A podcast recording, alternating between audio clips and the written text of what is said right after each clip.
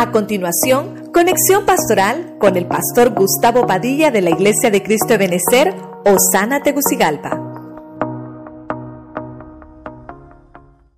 Dios les bendiga, Dios les bendiga mis hermanos.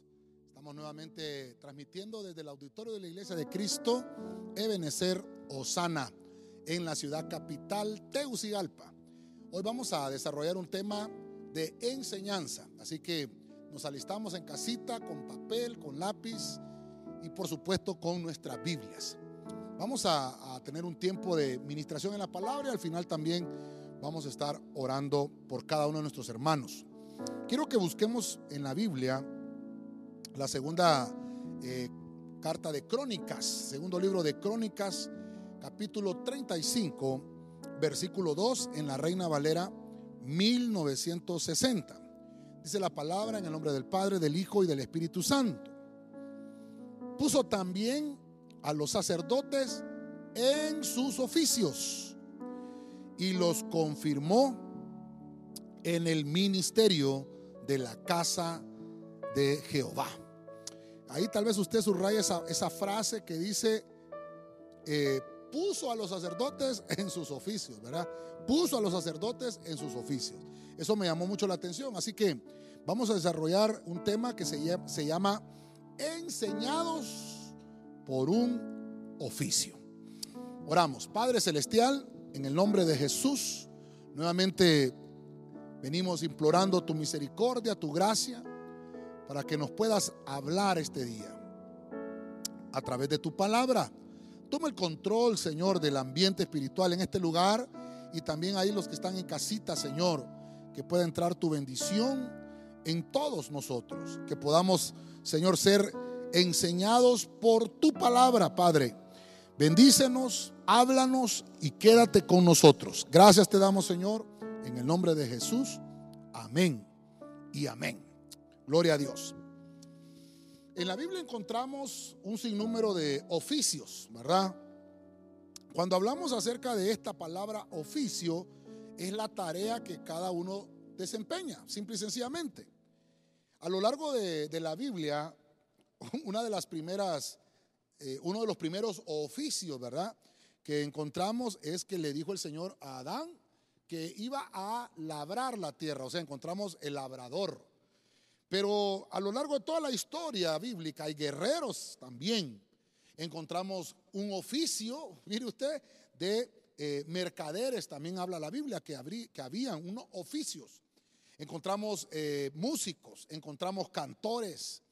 Eh, en, en, algunos versículos del Nuevo Testamento se mencionan los atletas. también se habla de los herreros, se habla de los tejedores, se habla aún de los soldados. Interesante. También del alfarero, se habla de agricultores, de pastores. Y también la Biblia nos habla de constructores. Imagínese usted cuántas cosas podemos desarrollar de un oficio. El día de hoy quiero enfocarme específicamente en la frase enseñados por un oficio. Pero de la manera que lo quiero ministrar es, eh, vamos a ver a los apóstoles. Eso es lo que vamos a hacer. En algunos eh, vamos a ver los oficios de los apóstoles del Cordero y también algunos apóstoles eh, obviamente del Espíritu Santo. Porque la Biblia eh, habla de que ellos tenían un oficio.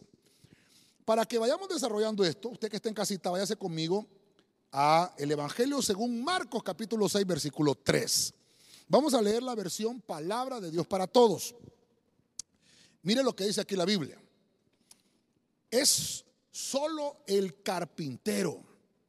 Su mamá es María y sus hermanos son Santiago, José, Judas y Simón. Sus hermanas viven entre nosotros.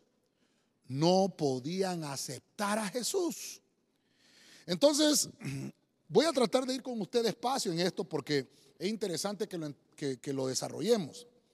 Voy a poner el primer ejemplo, el primer ejemplo del tema. Y obviamente no lo podemos dejar aparte. Pero encontramos a el, ejemplo máximo. Encontramos a nuestro Señor, a Jesús. Y el oficio El oficio que tenía nuestro Señor entonces es carpintero. El versículo que, le pongo acá es bien interesante porque el versículo, eh, ellos están ahí tratando de, ellos están tratando de, de poder, hermano, como minimizar. Mire que, mire la enseñanza. Jesús es carpintero. ¿Qué es lo que hace un carpintero? Un carpintero es uno que forma eh, la madera, específicamente, formar la madera, uno que le da forma, uno que la trabaja. Eh, obviamente, hermano, aquí hay mucho, mucho que hablar, ¿verdad? Porque eh, no solamente es trabajarla, mira, hay que formarla, hay que cortarla, serrucharla, lijarla, pintarla, o sea, un proceso eh, para poder trabajar con la madera. Entonces, muchas cosas interesantes. Lo primero es que Jesús, antes de eh, involucrarse, lo vamos a decir de esa forma, en el ministerio, él tenía un oficio. Y por eso es entonces que yo puse este nombre, enseñados por un oficio. Ese oficio de carpintero lo heredó Cristo de, lo vamos a llamar así, de, su padre, obviamente putativo, ¿verdad? Lo vamos a llamar así, de José. José era carpintero. Obviamente Jesús era el mayor de todos ellos. Mire que este Marcos capítulo 6 que, acabamos de leer, ellos conocen muy bien la familia y dicen, Jesús, el carpintero. No es este el carpintero, es solo un carpintero. Mire cómo lo minimizan, hermano. Mire qué terrible. Y menciona algunos hermanos de Jesús, Santiago, José, Judas y Simón. Que obviamente Santiago lo vemos más adelante involucrado en el ministerio como apóstol. Vemos a Judas, su hermano también, que es la carta de Judas que tenemos acá en el Nuevo Testamento, que es su hermano también. Dice, sus hermanos viven entre nosotros. Oiga bien, y sus hermanas. Ah, el Señor tuvo hermanas. Qué tremendo está esto. Él era, hermano, un ejemplo a seguir porque quiere decir que antes de dedicarse al ministerio, hermano, tenemos que tener un oficio secular. Por eso, hermano, yo se lo he predicado muchas veces, nunca el Señor va a llamar a uno que está desocupado. Hay gente que dice, bueno, el Señor ya me escogió a mí como pastor y ya voy a renunciar a mi trabajo y me voy a dedicar a eso. No es así. Tienes que esperar tú el llamado del cielo. No es que tú te vas a lanzar. Porque esto no se trata ni de una candidatura presidencial, ni política, ni ninguna de esas cosas. Ni tampoco se, trata de un llamamiento humano, sino que se trata de algo espiritual. Llegó el momento cuando Cristo cumplió los 30 años y entonces Él fue ungido. Hasta que Él descendió a las aguas bautismales con Juan, el bautista obviamente, el hermano en ese momento se le habilitó el ministerio. Y por eso lo vemos que dice la Biblia que el cielo se abrió y dijo, este es mi hijo amado en el cual yo tengo complacencia. A él oí. En ese momento, hermano, algo se abrió en el cielo y habilitó el ministerio de Cristo. El Señor no empezó a ejercer su ministerio sin que antes lo habilitara el Padre. Esto es muy importante. ¿Qué me enseña el oficio de carpintero? El oficio del carpintero es aquella persona, hermano, que fabrica o una persona que arregla objetos de madera. Ya le dije yo, ¿verdad? Eh, tiene que ir, un carpintero en aquella antigüedad tenía que ir al bosque, cortar el árbol, eh, traer la parte de madera, trabajarla, cepillarla, limpiarla, empezar a darle forma. Y ahora vemos entonces que Cristo, hermano, eso también lo aplica. Uno, lo enseñó un oficio, porque la Biblia nos dice que nosotros somos plantíos de Jehová, somos árboles. Quiere decir que de alguna forma esa enseñanza secular, esa enseñanza, hermano, del carpintero, la podemos aplicar espiritualmente a nuestra vida. Necesitamos que el Señor nos trabaje para que nos utilice. Necesitamos que nos dé forma. Necesitamos, hermano, que nos cepille. Necesitamos que nos lije, que quite las asperezas. Necesitamos, hermano, que corten los pedazos necesarios para que podamos ser un objeto utilizable pero obviamente como instrumentos en las manos del Señor. Entonces, nuestro Señor es el carpintero por excelencia. Por, por, el tema que estamos viendo, el oficio de carpintero, nuestro Señor, Él es el carpintero por excelencia, dedicado espiritualmente a recuperar nuestro mejor estado. Lo que está haciendo el Señor es que recuperemos el estado espiritual que debemos de tener. Entonces Cristo nos trabaja y como estamos en enseñanza, lo, desarrollamos. ¿Qué, trata entonces e, ese, ese oficio? ¿Qué nos enseña, hermano? Recuperar el estado, recuperar, como estamos en el año de la recuperación, ¿verdad? Recuperar el estado espiritual. Porque obviamente, hermano, lo perdimos. Lo perdimos y necesitamos recuperarlo espiritual. Necesitamos recuperarlo. ¿Cómo lo hacemos? Pues vayamos al taller de Jesús, al taller no del maestro, al taller de nuestro Señor. Hermano, mire qué interesante, cuando nosotros reconocemos que Él es el Señor, entonces nos vamos a poder dejar trabajar por medio del Señor. Ok, el primer oficio de carpintero, trabajar, hermano, la madera para utilizar, obviamente, eh, eh, la materia prima y hacer algo de, de uso, un, instrumento, una silla, una cama, hermano, un, mueble, algo utilizable. Eh, lo que, lo, que, llama la atención es que en el, en el tabernáculo de Moisés se utilizó la madera para hacer el arca del pacto y luego se forró de oro. Fue, fue bañada en oro el arca del pacto, pero la madera, madera de acacia. Hermano, vemos que el arca de Noé, el Señor la hizo con madera de gofer. Vemos, hermano, a lo largo de la Biblia cuánta madera, o sea, hay un, hay un oficio de carpintero que nos enseña que Dios quiere trabajar en nosotros y quitar las asperezas para hacer los instrumentos en sus manos. En Colosenses 4:14, nueva traducción viviente. Váyase conmigo ahí. Oiga esto. Les manda saludos Lucas, el médico amado, y también Demas. Ok, como estamos hablando del, que somos enseñados por un oficio, obviamente eh, el oficio de carpintero es el primero que nuestro Señor nos enseña, que tenemos que dejarnos trabajar, que debemos de dejar que se nos quiten las asperezas para que seamos instrumentos, hermano, eh, para el Señor. Número dos, vemos ahora un ejemplo más. uno, estoy hablando que solo estamos tomando los apóstoles, los apóstoles. Entonces ahora tengo un apóstol que se llama Lucas. ¿Cuál era el oficio? Ah, esto es interesante, ¿verdad? Era médico, era médico. Esto es, es muy interesante, porque quiere decir que este médico, el oficio que, que escogía la persona de médico es sanar específicamente el cuerpo. Esta, es, una, es, una, eh, es un oficio, una carrera muy hermosa de la medicina. Desde tiempos antiguos existe esta carrera de la medicina, es, es muy, muy antigua y también muy hermosa. ¿verdad? Bendecimos a todos los médicos de nuestra congregación también, bueno, y carpinteros también de nuestra congregación, ¿verdad? Al final vamos a orar por todos los oficios que tienen nuestros hermanos.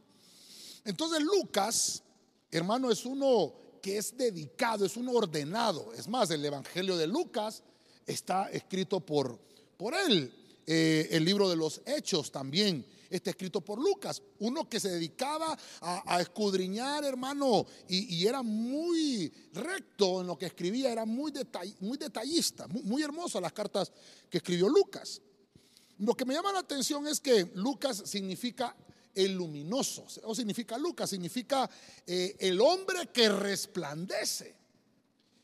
En alguna ocasión estábamos mencionándoles a, los hermanos, creo que lo enseñaba con los hermanos de doctrina básica, y, hermanos de todas las doctrinas de mayordomía y de avanzada. Les mostraba yo les decía, hermanos, ¿por qué el Señor no escogió a Lucas para darle el liderazgo del apostolado? ¿Por qué, el, ¿Por qué el Señor escogió a Pedro? Pedro dice era del vulgo y sin letras. Si usted y yo, eh, hermano, hubiéramos tenido este, este discipulado, imagínense a Mateo, a Marcos, a Lucas, a Juan, hermano, a Judas, Iscariote y Tadeo, ¿verdad? Eh, a Pedro, ¿a quién le hubiera dado usted liderazgo? Usted conociendo la profesión, perdóneme hermano, me ministro con usted. Si a mí me hubiera tocado eso, yo digo, Lucas, hombre, Lucas es el que está más preparado, es médico, él, él sana los cuerpos. Y de la misma forma, si lo trasladamos al mundo espiritual, va a aprender a sanar también el alma de la gente. Ya, Lucas, Lucas. Y nos vamos con Lucas. Pero mire usted cómo es el mundo espiritual. ¿Cómo nos enseña el Señor? Que de todo hay en la, en la, en la viña del Señor.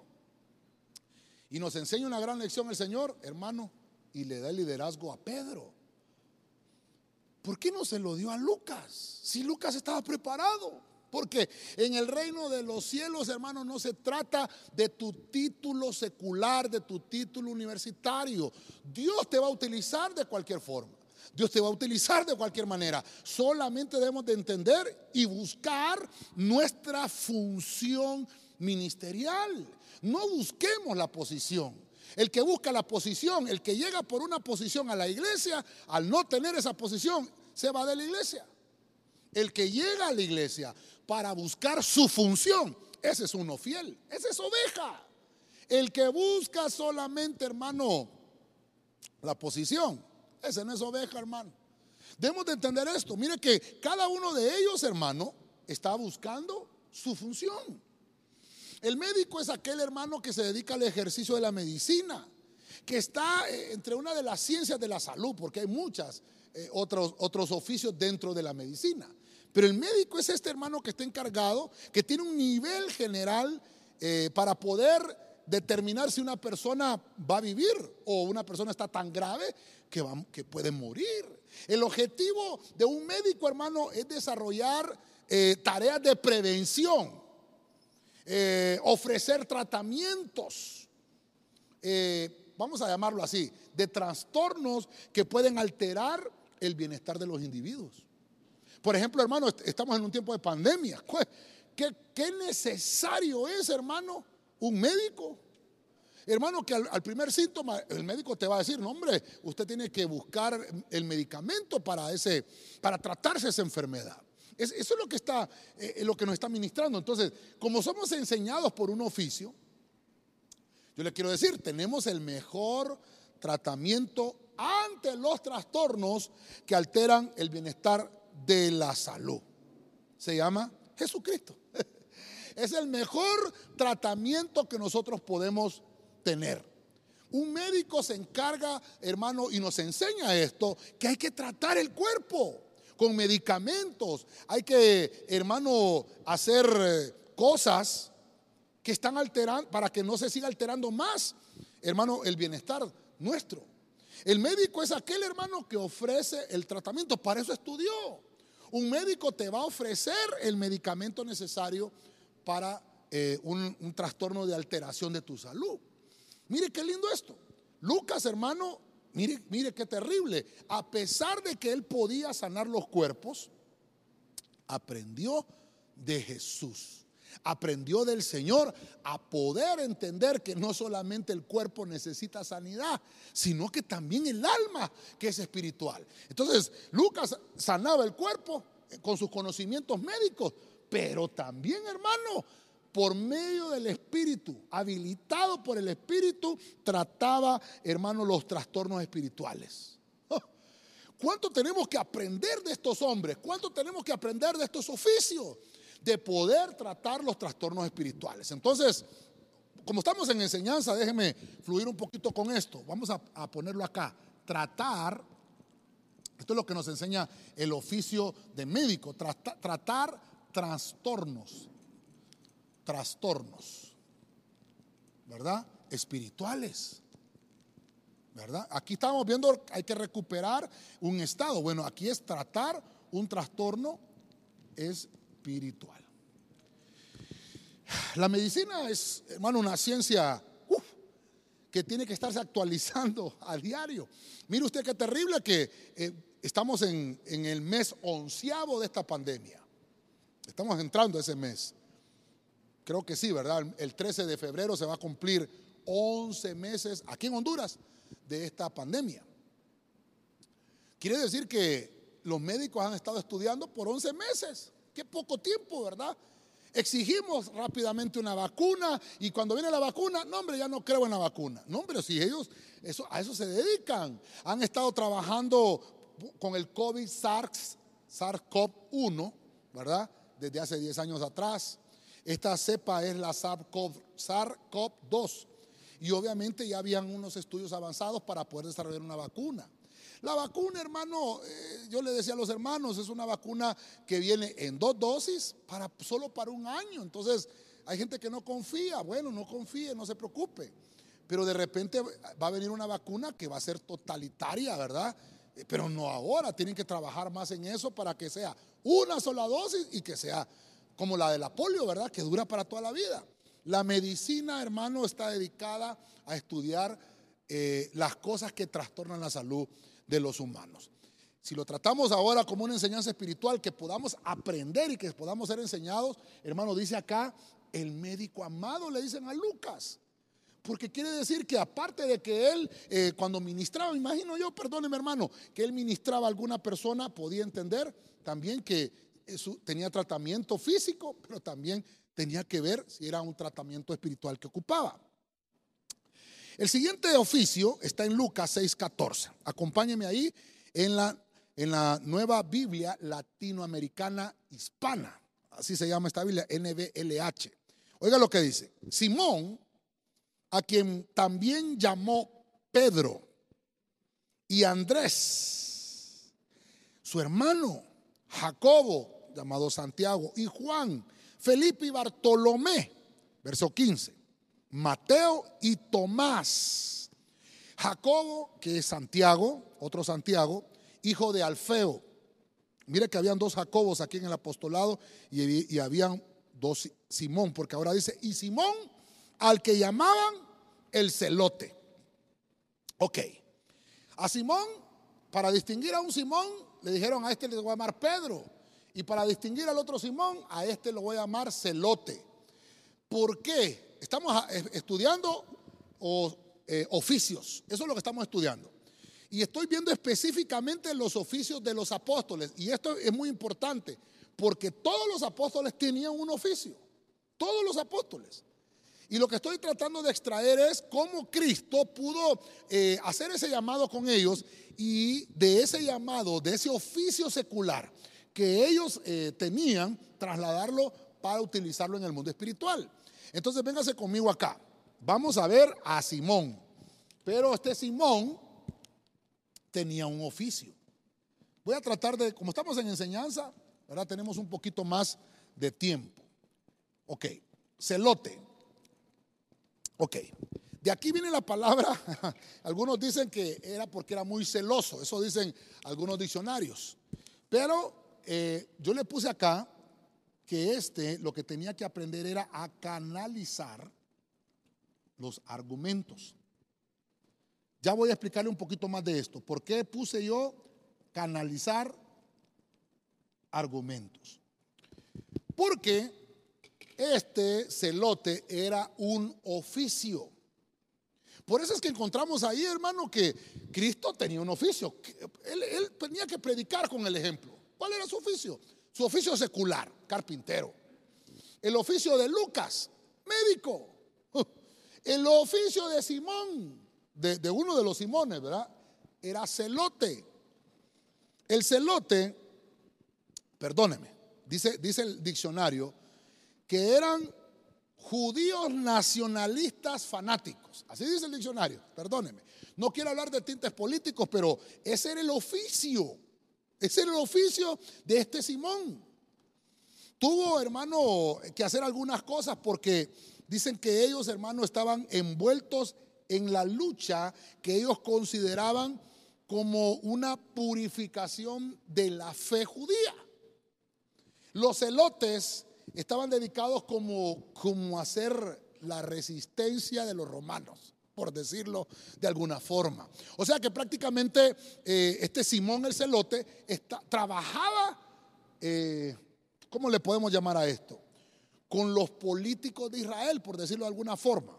Entonces era un oficio, de eso vivía él. Él trataba de canalizar sus argumentos para aplicarlos como una resistencia nacional porque así dice judíos nacionalistas, eh, para eh, poner sus argumentos enfrente a un gobierno romano. Ese era el trabajo de ellos. Viene el Señor, hermano, y, mire qué terrible, lo saca de ese mundo político. Qué, qué terrible. Y lo trae al ministerio. Entonces lo que, lo que puedo ver, como estamos hablando de la enseñanza de los oficios, este celote, por eso le llaman celos, que ellos tenían celos religiosos. Y por eso dicen celotes, ¿verdad? Celos religiosos. Este hermano es extraído por el Señor y fíjese usted que dice, le llamaban celote por su oficio. Y entonces, eh, eh, como cuando él, cuando este Simón se traslada al ministerio de Cristo, entonces él aprende a canalizar sus argumentos. Yo le digo a los hermanos, si usted quiere dedicarse a la política, tiene toda la libertad, no hay ningún problema. Pero no puede estar dedicado a la política y dedicarse al ministerio.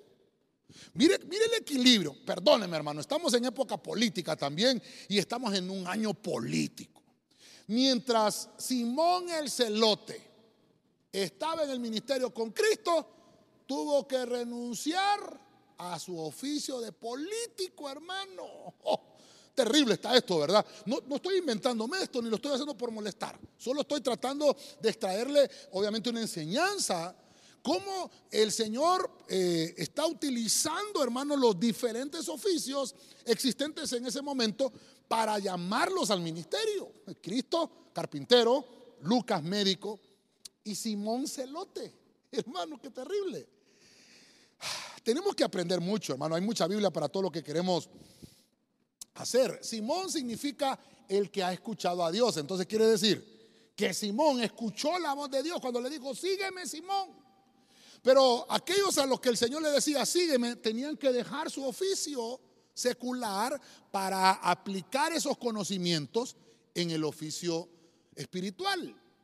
Entonces, creo que Cristo tuvo una tarea muy interesante con cada uno de los apóstoles le dijo al Simón el celote, ahora tienes que canalizar tus argumentos. Ese, ese celo que te embarga por defender los derechos de los judíos ante Roma, utiliza esos argumentos para eh, luchar contra entidades espirituales que atacan el reino de la luz. Ah, tus argumentos tienes que canalizarlos de la mejor manera. Debemos entonces sí ser celosos de cuidar entonces nuestra santidad ante los movimientos del sistema del mundo. Quiere decir que nuestros argumentos ahora debemos de centrarlos en cuidar nuestra santidad. Eh, Simón el celote, hermano, es muy poco mencionado, pero puedo extraer por la Biblia que ya vimos es que le canalizaron sus argumentos. Cuidar. Le dijeron, ¿sabes qué? Tienes que cuidar la santidad. Y mire qué lindo porque estoy hablando de apóstoles, apóstoles, ¿verdad? Estamos hablando de Simón el celote, apóstoles. Nos tienen que dejar una enseñanza. Estos hermanos oficios de estos hombres, ahora los tenemos que canalizar de la mejor manera. Entonces, acompáñeme ahora al punto central del tema. Marcos 1.16, traducción del lenguaje actual. Jesús pasaba por la orilla del lago de Galilea cuando vio a Simón y a Andrés. Dice, dos pescadores que eran hermanos y que estaban pescando con sus redes. No eran redes prestadas. Esto, esto, mire, qué lindo esto. Yo sé que usted ya, ya rato se estaba pensando, pastor, pero el, oficio de pescador, el oficio de pescador. Bueno, lo vamos a poner aquí en el medio del tema. ¿Qué oficio tenía Simón, llamado Pedro? Pescador. Y su hermano Andrés, igual. Y Dios los llama. Mire usted qué interesante. Jesús pasa por Galilea. Eh, Galilea, hermano, bueno, es conocido obviamente por el lago, ¿verdad? La orilla de Galilea estaban ahí los pescadores, hermano. Ese, era eh, como quien dice eh, que nos vayamos a Puerto Cortés. ¿Qué vamos a encontrar en la orilla de la playa? Pescadores. O que nos vayamos al sur, ¿verdad? Que a Cedeño. ¿Qué vamos a encontrar ahí? Pescadores. Hmm, entonces, mire, como tengo acá, para no confundir los Simones, ¿verdad? Entonces tengo acá a Pedro, a Peter, tengo acá, hermano. Él trabajaba antes de ser llamado al ministerio. Pedro, pescador. El Señor hizo un llamado a Pedro y le dice a Pedro, Pedro, sígueme, porque yo te haré pescador de hombres. No solamente vas a pescar esos animalitos, utilizas un instrumento para hacer eso, es la red. Por eso dice que ellos pescaban con sus propias redes. Muy interesante el dato, porque habían otros pescadores que utilizaban redes prestadas. ¿Para qué servían esas redes? Específicamente. Mire usted, hermano, porque ellos vivían de esto, vivían de la pesca, de capturar, capturar peces.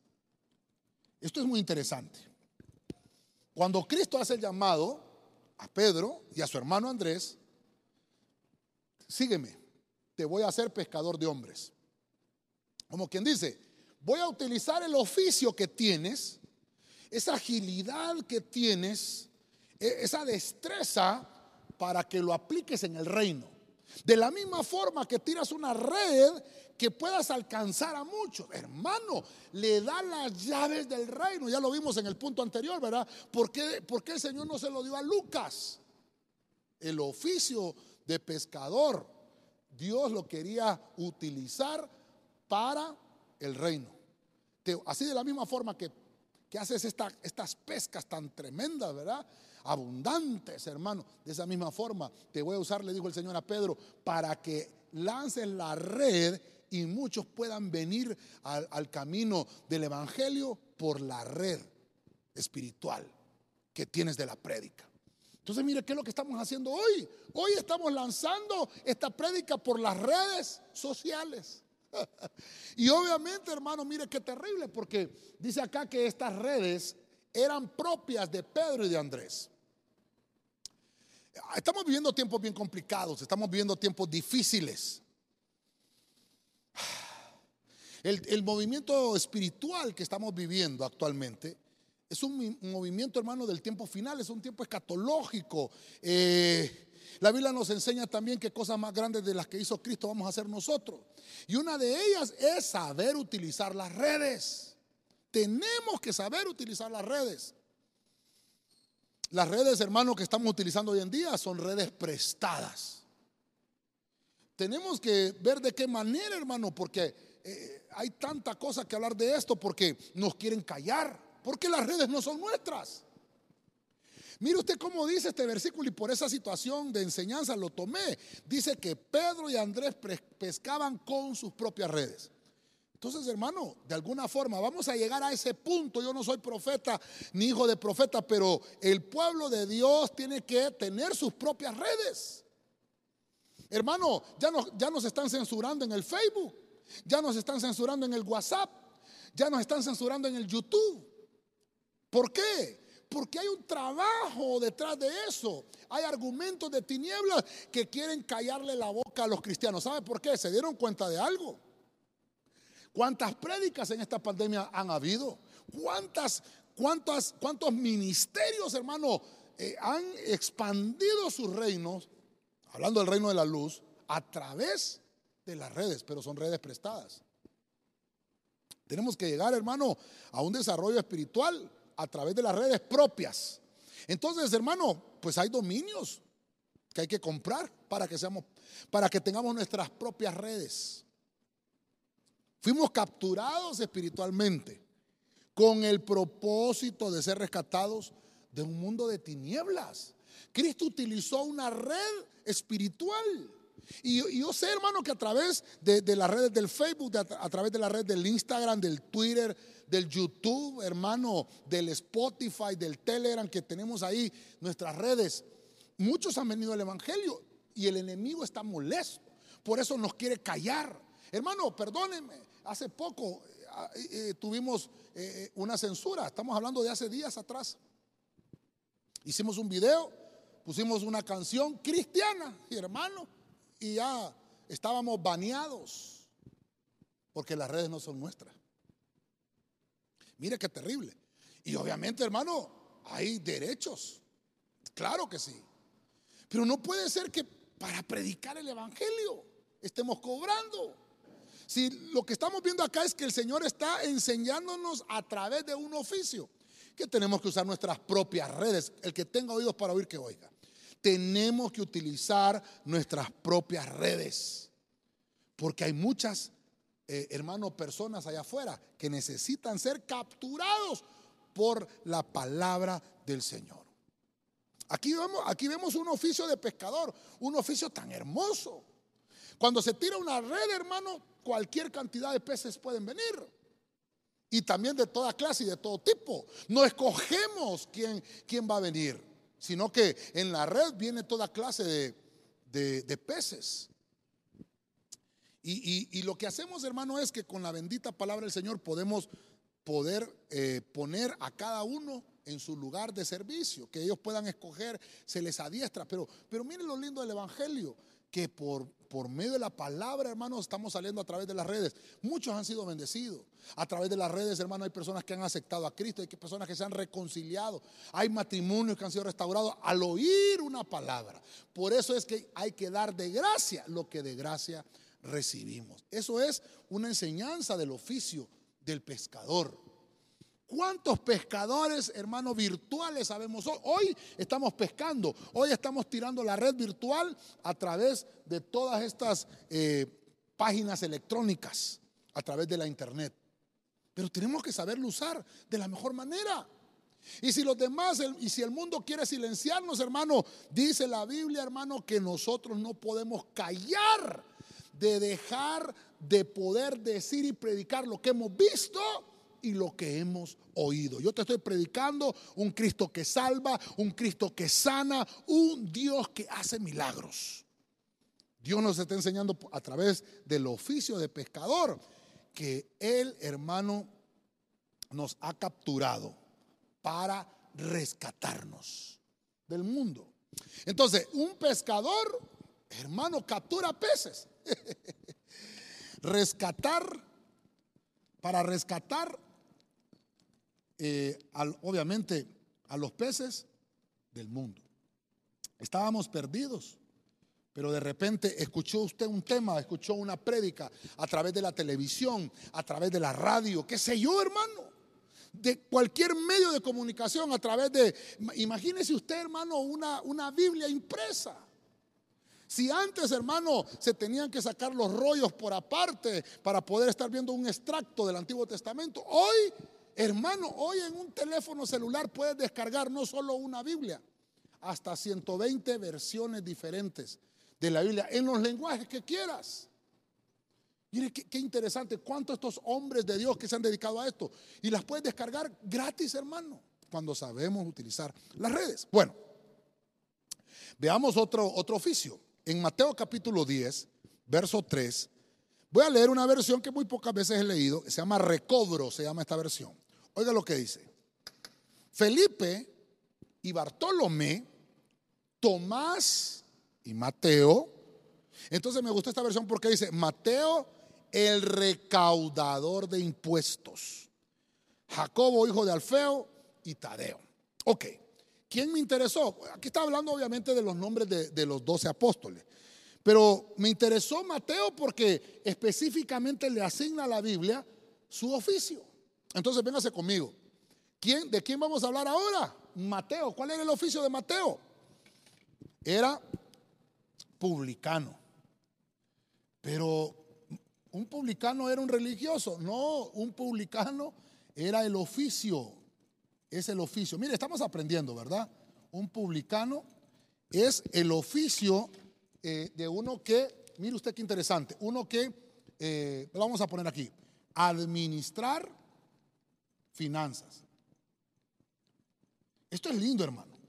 Quiere decir, mire, mire usted cómo, cómo está el abanico de los oficios. Quiere decir que el Señor, mire usted, Cristo, carpintero, Lucas, médico, Simón, celote, el otro Simón llamado Pedro, pescador, junto con su hermano Andrés. Ahora vemos a Mateo, que específicamente me dice que su oficio era publicano.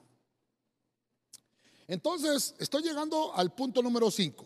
El, oficio de cada uno de ellos, el Señor lo, lo utilizó para podernos también trasladar a nosotros estos oficios, pero aplicarlo en el mundo espiritual.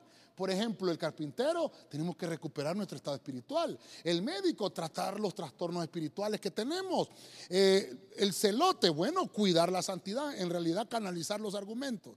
El pescador, capturar los, peces, eh, eh, personas que no han oído el mensaje para ser rescatados del mundo. Pero ahora, mire qué interesante este punto, este oficio. Necesitamos saber administrar las finanzas necesitamos aprender a manejar la riqueza. Entonces, de una vez, hermano, lo ponemos acá, ¿verdad? Porque el tiempo también nos está avanzando y hay que respetar el toque de queda, ¿verdad? Manejar las riquezas. ¿Cuánto problema financiero hay en los cristianos? Porque piensan, hermano, de que no hay que prepararse en un oficio secular porque el Señor ya viene. No, estudia. Si el Señor viene y que te encuentra estudiando, pues mejor. Yo me recuerdo, hermano, estaba muy muchacho yo en el Evangelio. Creo que tenía, ¿qué? 19 años, hermano, cuando me reconcilié con el Señor. Y uno de los pastores me decía, no estudies, no sigas en la universidad porque el Señor ya viene. hermano, eso fue allá por 1994, 95, hermano. Hermano, imagínense, todavía estamos en el 2021. El Señor no ha venido todavía. ¿Cuántos errores cometemos por dar un consejo errado? Oh, hermano, dice la Biblia que, el Señor nos encuentre haciendo así. No es que ya viene el Señor, sentémonos en una hamaca y esperemos. No, hagamos.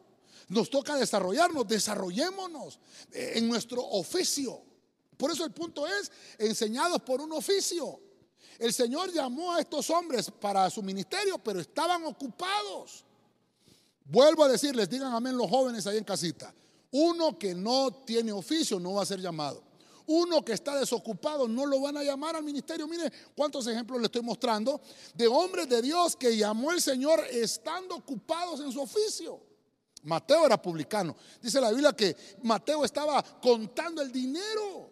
Y el Señor le dijo, Mateo, sígueme. Solamente eso le dijo. Mateo me imagino que tuvo que haber tomado un compañero y decirle, ¿sabes qué? Mira, aquí te dejo tanto de esto, te, dejo el balance, eh, el, haber y, todo lo que tenía que hacer. El Señor me llama. Entonces, esto nos habla también que nosotros como hijos de Dios tenemos que aprender un oficio de administrar la finanza. Si nosotros no aprendemos a administrar la finanza, nos va a ir mal en la vida y le vamos a echar la culpa al Evangelio. No, hermano, no, no, no, tuviste el tiempo de ser enseñado por un oficio. Hay que aprender a administrar. Hermano, perdón, yo, yo le he dicho a los hermanos cuántos temas tenemos acá de enseñanzas de economía. Tal vez no somos, no somos expertos en eso, pero nos vamos a la Biblia y vemos que ahí nos enseña cómo manejar la riqueza. Tenemos que aprender, tenemos que ser enseñados por un oficio. Mire que Mateo significa regalo de Dios. Quiere decir, hermano, el Señor es el dueño del oro y de la plata. Entonces, con mayor razón, no importa qué profesión tú estés desarrollando, tienes que aprender a manejar riqueza. Si estudias mercadotecnia, te van a enseñar a manejar la riqueza. Si estudias ingeniería, te van a enseñar también a manejar el flujo del debe y el haber, te lo van a enseñar. Donde vayas, tienes que aprender a manejar la riqueza. Fíjese usted, voy a hacer este comentario así. Acabamos de ver a Pedro atrás como pescador. Era del bulbo y sin letras. Pero era, era rico. Dice dicen los comentaristas que Pedro llegó a tener hasta tres embarcaciones. Y un hombre que tenía tres embarcaciones tenía dinero. ¿Quién le administraba las finanzas? Si él era del bulbo sin letras. Obviamente de alguna forma lo hacía Pedro. Esto es interesante. Mateo trabajaba de publicano, administraba finanzas, sabía manejar la riqueza. Entonces Cristo lo trae. Pero fíjese usted qué interesante. Mateo no manejaba, hermano, las ofrendas del ministerio de Cristo. ¿Quién la manejaba? Judas. hermano, qué terrible el reino del Señor. Judas, fíjese que como estuve estudiando esto, estuve viendo quiénes en la Biblia específicamente apóstoles. Les dice la Biblia, este apóstol tenía este oficio, este otro apóstol tenía este oficio. E, entonces, lo que le acabo de decir es, obviamente Jesús lo menciona, carpintero, Lucas, médico, Simón, celote, el otro Simón, pescador, Pedro, Mateo, publicano, publicano. Son los apóstoles del Cordero que específicamente Dios dice, estos tenían este oficio. Dije yo, cuando estaba viendo a Mateo, bueno, pero Judas tuvo que haber sido también publicano, pero no hay ningún indicio en la Biblia de que Judas era publicano, pero sí administraba el arca del tesoro del ministerio de Cristo. Me imagino que algún conocimiento tenía Judas. Entonces, no se lo pongo porque no tengo, no tengo eh, evidencia bíblica que me diga que Judas era publicano o que recaudaba, eh, el versículo 3 dice aquí, Mateo el recaudador de impuestos. O sea, este trabajaba para el gobierno, recaudaba impuestos, ese era su trabajo. Eh, mire, con todo esto que llevo ahorita, con los puntos que llevo desarrollados, es Dios nos está enseñando que Dios puede utilizar a personas ordinarias para llevar a cabo una obra extraordinaria en los demás. Tal vez digas tú, el oficio que yo hago es insignificante, trabajo pintando piedras, dirá alguien, ¿verdad? No importa. La Biblia dice que nosotros somos piedras vivas. Algo tenemos que aprender de ese oficio. Por eso el tema es enseñanza de un oficio. ¿Qué me está enseñando Mateo? Que tenemos que saber administrar la riqueza. Tenemos que saber administrar, hermano, eh, las finanzas. El publicano es aquel hermano el arrendador de los impuestos o, arrendador de las rentas públicas.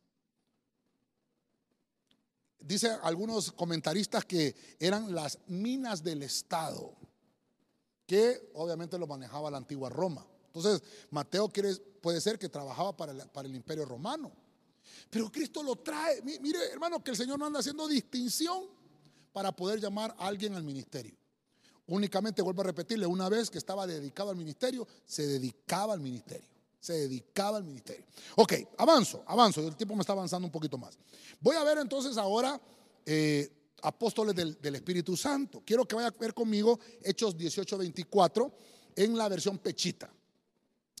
Entonces llegó a Éfeso cierto judío cuyo nombre era Apolos Oiga lo que dice. Quiero que le ponga atención. Nativo de Alejandría, docto en la palabra y experto en las escrituras. Por alguna razón traje esta, esta versión pechita. ¿Por qué? Porque está esa palabra que le tengo subrayada ahí. Experto en las escrituras. Me llamó mucho la atención Apolos. En lo que estaba buscando los oficios de los apóstoles, hermano, eh, algunos comentaristas bíblicos hacen este tipo de, de, comentario, obviamente, valga la redundancia, de que en el ministerio de, Cristo habían carpinteros. Porque fíjese usted, Jacobo, que era hermano de Cristo, que llegó a ser eh, apóstol, más adelante, fue carpintero. Judas también, que era hermano de Cristo, que también llegó a ser apóstol, también era carpintero. Pero como tengo a Cristo, el ejemplo máximo, aquí lo dejamos. Entonces dicen los comentaristas, tenía carpinteros, tenía médicos, tenía celotes, pescadores y publicanos. Solo aquí encuentro esas cinco em, características de oficios, ok. Pero fíjense que eh, algunos comentaristas dicen que Cristo también tenía escribas. Entonces aquí es donde entra Apolos en acción. Apolos, no encontré, eh, hermano, evidencia bíblica de otros apóstoles, ¿verdad? Que eran escribas para encontrar este, este, este, esta evidencia, me tuve que ir a Hechos 18:24 en esta versión pechita, porque dice que Apolos era un hombre terrible, hermano, en la palabra. Era un hombre, hermano, que atesoró, no la riqueza, hermano, eh, de finanzas, no la riqueza monetaria, sino que atesoró algo más valioso, lo escrito. Era un hombre dedicado específicamente, poderoso, dice la Biblia, en la palabra. Apolos, hermano, terrible. Mire, para Dios santo, el tiempo también me está avanzando, pero, pero quiero solamente mencionarle, como estamos en enseñanza, Apolos fue discípulo de Juan el Bautista. Cuando usted le sigue la pista a Apolos, Apolos empieza a brillar en el libro de los Hechos. Apolos empieza a brillar cuando él empieza a predicar de una manera apasionada de las escrituras. Él no conocía de la resurrección. Él, su conocimiento llegaba hasta el bautismo y el arrepentimiento porque era discípulo de Juan.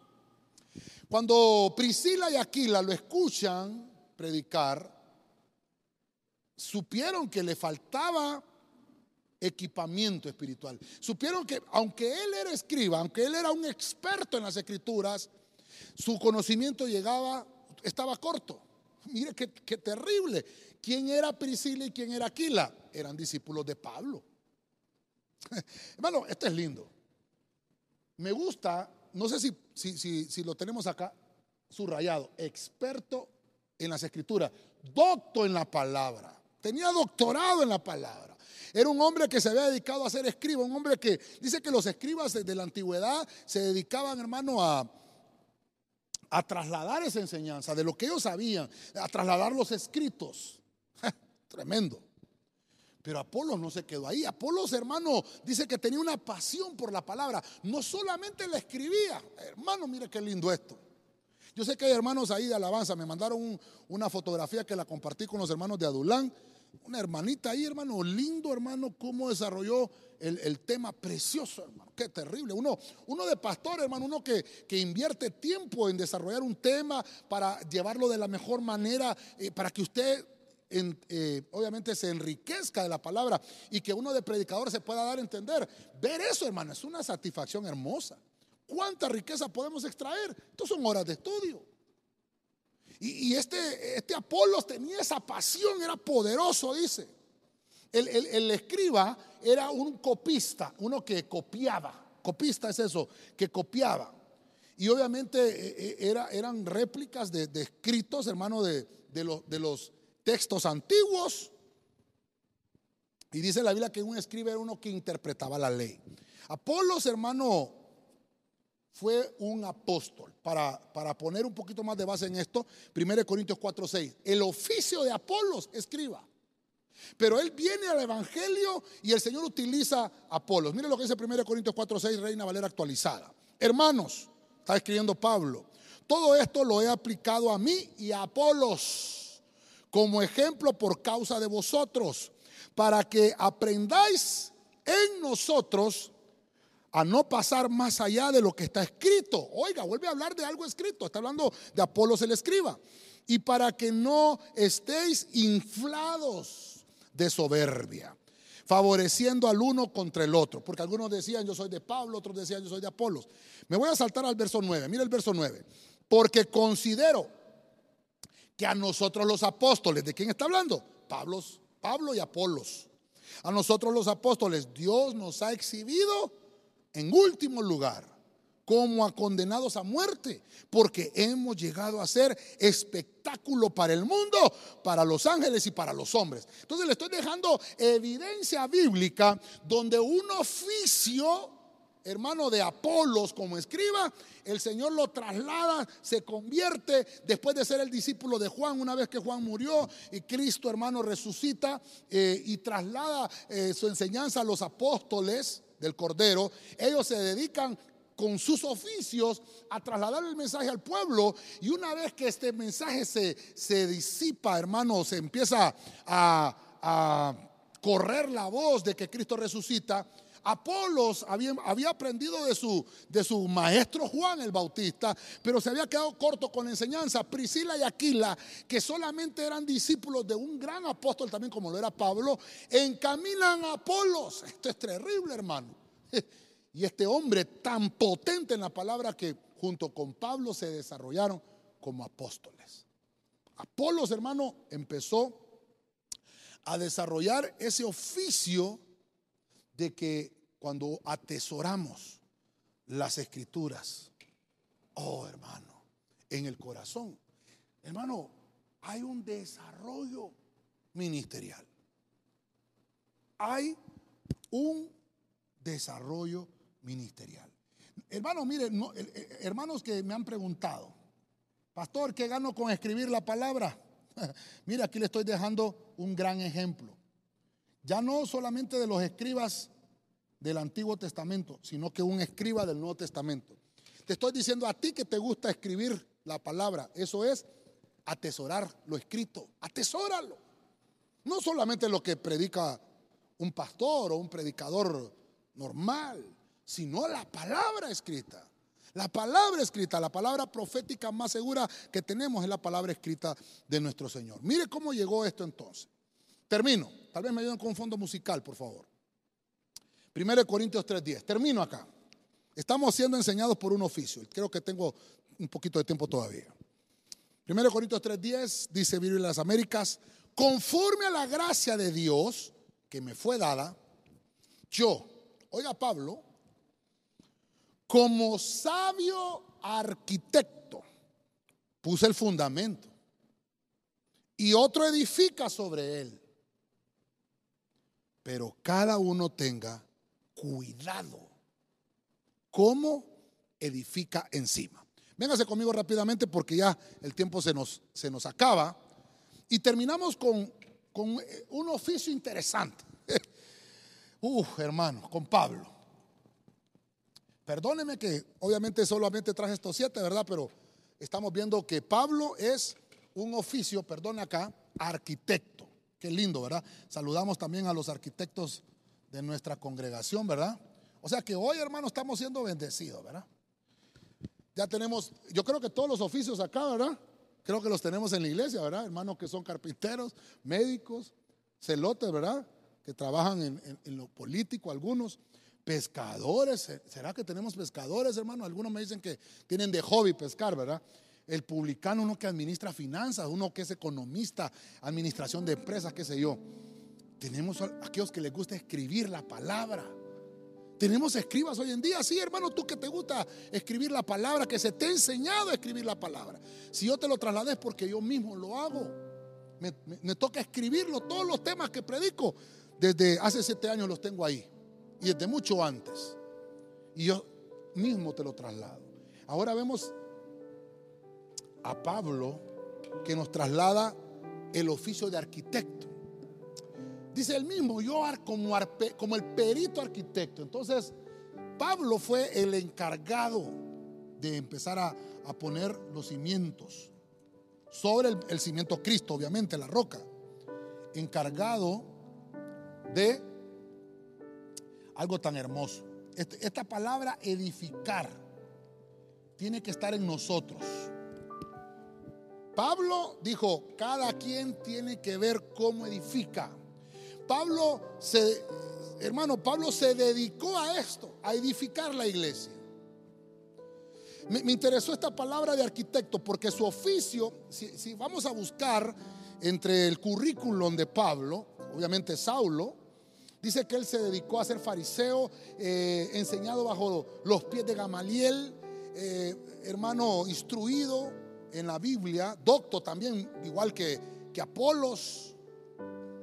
Pero me llamó la atención que Pablo se dedicó a la construcción de carpas. No, pensemos en una carpita pequeña, algo, no, carpas grandes. Y dice la Biblia que trabajaba con Priscila y con Aquila. Ese trabajo como como de construir, como diseñaban. Déjame pensarlo, por, porque él más adelante, en lo espiritual, dice Pablo, ahora yo vengo a ser el perito y arquitecto de la iglesia. Porque él tenía un oficio secular. Entonces, enseñados por un oficio. Tal vez Pablo, hermano, en su mentalidad humana, con su trabajo secular, con su oficio secular, aplicó aquellos conocimientos para un trabajo espiritual. De la misma forma que edificaba carpas. Es decir, todo el conocimiento bíblico que tuve allá con, con Gamaliel, aplicarlo ahora para poder edificar la iglesia. Dice Pablo, a mí se me dio, se me encargó el edificar. Por eso es que las cartas pablinas es, es la directriz que nos sirve como los planos arquitectónicos como los planos arquitectónicos para que nosotros vayamos construyendo. Pero dice Pablo, cada uno tiene que ver cómo edifica. Pablo ya le ha explicado en otros temas que significa aquel que es eh, humilde. Pablo es aquel que hicieron pequeño porque Saulo significa uno que fue altivo. Pablo significa uno, uno que tuvo que ser tratado por su orgullo. El propósito de ser edificados en Cristo espiritualmente es tener el fundamento más sólido que existe. Cristo es el mejor fundamento. Este Pablo es como aquel profesional que se encarga de proyectar, aquel que se encarga de diseñar, el, el, que se encarga de dirigir la construcción, del mantenimiento de los edificios, de hacer una estructura, una estructura ministerial. Pablo nos enseña entonces a tener, hermano, un fundamento sólido. Que nosotros sepamos dónde estamos construyendo. Entonces, finalizo. Pablo nos da esta enseñanza. Cada quien tiene que ver cómo edifica. Debemos de tener un fundamento sólido. Un fundamento, hermano, en Cristo. Él es la roca. Cristo es nuestro mejor fundamento. Voy a tratar de, finalizar, creo yo que me he dado a entender con lo que he estado tratándole de trasladar. En un tema de enseñanza, es apasionante la enseñanza. Eh, pude encontrar siete oficios específicamente con los apóstoles, específicamente con los apóstoles. Voy a tratar de desarrollarlo, déjeme hacer una pequeña reseña. Hemos enseñado hoy hermano, este tema enseñados por un oficio. Obviamente el primero, el excelente hermano, nuestro Señor Jesucristo. ¿Qué oficio tuvo antes de, de, empezar el ministerio? Carpintero. Es aquel carpintero que trata de formar la madera, de darle forma, de lijarla, de quitarle las asperezas para poder, hermano, hacer algo provechoso. Esto nos habla, tratándolo en el mundo espiritual nuestro, de que Cristo es el carpintero por excelencia que recupera nuestro estado espiritual. Recuerda que nosotros lo perdimos, dice la Biblia que Adán pecó y perdió su estado espiritual, pero ahora el postrer Adán, que es Cristo, viene a recuperar el estado espiritual nuestro. Vimos a Lucas. Lucas tuvo un oficio de médico. Eso dice la Biblia, hermano, el amado médico, según lo leímos en el versículo. Nos habla que Lucas, hermano, sanaba el cuerpo. Y si lo trasladamos espiritualmente, esos conocimientos eh, seculares, tenemos que aplicarlo a lo espiritual. Ahora Lucas, como un apóstol, el Señor lo estaba delegando a sanar los trastornos espirituales, tratarlos espiritualmente. Interesante. Enseñados por un oficio. El, punto 3, vimos a Simón el celote, uno de los apóstoles. Se llamaba Simón. A este le decían celote para distinguirlo del, otro Simón. Pero el celote era un oficio político. Era uno que tenía argumentos, hermano, para defender el nacionalismo judío. Obviamente, hermano, celote también significa el que era celoso de una religión judía. Pero cuando Cristo lo llama al ministerio, le dice, tú tienes que canalizar los argumentos que tienes. Y ahora esos argumentos canalízalos porque tú lo que tienes que hacer es cuidar la santidad. No tienes que cuidar una religión, sino que tienes que cuidarte tú. Y tienes que enseñarle esto mismo a los demás. Simón el celote, uno de los apóstoles. En el punto 4 vemos a otro Simón llamado Pedro. Y dice que este hombre era pescador junto con su hermano Andrés. El pescador es el oficio de capturar peces a través de las redes. Algo interesante es que Pedro, hermano Simón Pedro, era el dueño de sus propias redes. Mira qué interesante. No tenía que andar, hermano, viendo si le, si le cerraban su página. No tenía que andar viendo, hermano, si, si lo baneaban, hermano, o si lo clausuraban. Ay, hermano.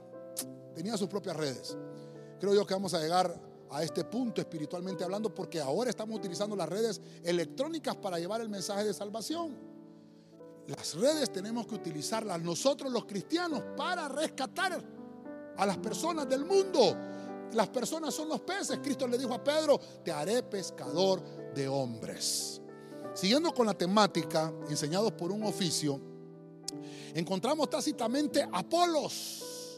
En uno de los versículos bíblicos que leímos en esta versión pechita, esta versión pechita que encontramos, hermano, en Hechos 18:24, dice específicamente que era un experto Apolos en la escritura.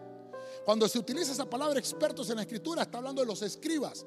Eran aquellos intérpretes de la ley que se encargaban de enseñar la palabra, de trasladarlo, lo que ellos aprendían por lo escrito. Y Apolos era un apasionado por la palabra, era poderoso, era un gran hombre elocuente, dice la Biblia. Pero fíjese usted qué interesante. Apolos, hermano, un discípulo de Juan el Bautista. Se había quedado solamente con, con, la doctrina hasta el arrepentimiento, el bautismo por arrepentimiento. Pero Priscila y Aquila, discípulos de Pablo, lo toman, hermano, y mira la humildad de Apolos. Y hermano, y se deja, se deja, hermano, educar espiritualmente por esto. Y, es llevado, hermano, al conocimiento de Pablo, donde se desarrolla. Vemos, hermano, que Apolos llegó a ser apóstol del, del Espíritu Santo. Desarrolló ministerialmente aquella pasión por lo escrito. Esto es algo tan importante para aquellos que amamos el escribir la palabra. Que no lo hacemos por una ley, que no lo hacemos por quedar bien con un hombre, sino porque amamos la palabra. Apolo recibió su recompensa. Y terminamos con Pablo, el séptimo punto, el séptimo oficio en un apóstol. Pablo dice, yo perito arquitecto. Pero lo vemos ya aplicando ese término en el sentido espiritual. Pero si nos vamos a ver a Saulo, aquel que se dedicaba a trabajar en, las, en las carpas. De alguna manera diseñaba, de alguna manera construía. Y nos enseña Pablo que es el arquitecto encargado de edificar. Y dice Pablo, tienen que saber poner su fundamento. Un fundamento sólido en Cristo Jesús. Te dejo estos siete oficios en el cual tenemos que aprender que tenemos que ser enseñados por un oficio.